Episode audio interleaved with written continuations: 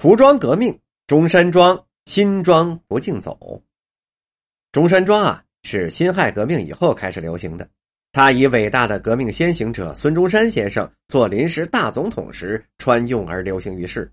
它是中国现代服装中的一个大型的类种。中山装的上衣左右上下各有一个带盖子的和扣子的口袋，下身是西裤。毛泽东主席对中山装很欣赏。他一直是坚持穿中山装，因而国外朋友又称之为中山装为毛式制服。中山装穿着简便、舒适、挺阔，在民国十八年，也就是一九二九年制定国民党宪法时，曾被规定为一定等级的文官宣誓就职时所穿服饰，以表示对先生的尊敬。中山装原由当时的军装改制而成的。一九一九年。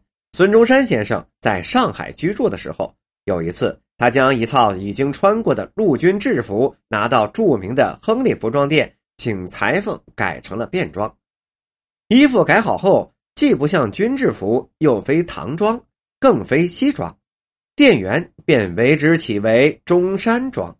由于孙中山先生在海内外的声望很高，这种服饰便迅速流传到了全国。还有一种说法。说是一九零二年，孙中山先生到越南的河内筹建兴中会，偶入河内由广东人黄龙生开设的洋服店，为了节省外汇，并能体现中国国情，而授意黄龙生设计一种美观简易而又实用的中国服装。黄根据西欧和日本服装的样式，并结合当时南洋华侨中流行的旗领文装，包括学生装而设计制成。当时的中山装背面有缝，后背中腰有带，前门襟儿钉九个纽扣，上下口袋都有都有胖肩。现在的中山装关闭式八字形领口，装袖前门襟中有五粒明扣，后背整块无缝。中山装根据《易经》周代礼仪等内容予以意义，如四个口袋代表国之四维。礼仪廉耻，门前进五颗纽扣，用在国民党区别于西方国家三权分立的五权分立，分为行政、立法、司法、考试和监察。三粒扣子代表三民主义，是民族、民权、民生等。袖口可开叉钉口，也可开假钉口装服饰扣，或不开叉不用扣。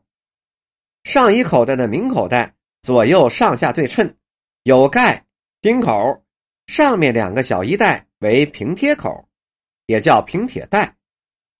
底角呈圆弧形，带盖中间弧形是尖出的，下面两个大口袋是老虎袋，边缘悬出一点五至两厘米。裤有三个口袋，两个侧裤带和一个带盖儿的后口袋，防裤脚。中山装轮廓分明，垫高收腰，装着简便稳重大方。中山装的做工是非常讲究的，领角要做成窝式，后过肩而不应涌起。袖子同西装袖子是一样，要求是前圆后登，前胸处要有胖式，四个口袋要做的平服，丝缕要直。在工艺上。有精做或者是简做之分，前者是有假里或者是垫衬的，一般用作礼服和裤子是配套用的；后者是不加衬料的，用以日常做便服穿用。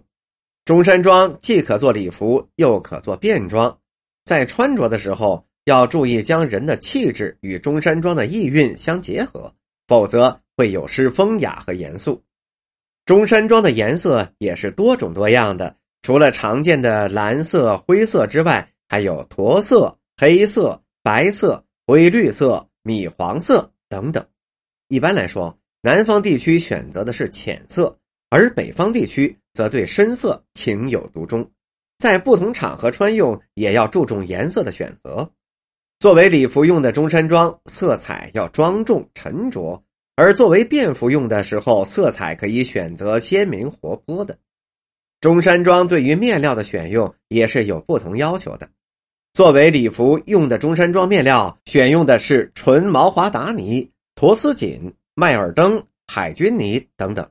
这些面料的特点是质地厚实、手感丰满、呢面平滑、光泽柔和，跟中山装的款式风格是比较吻合的。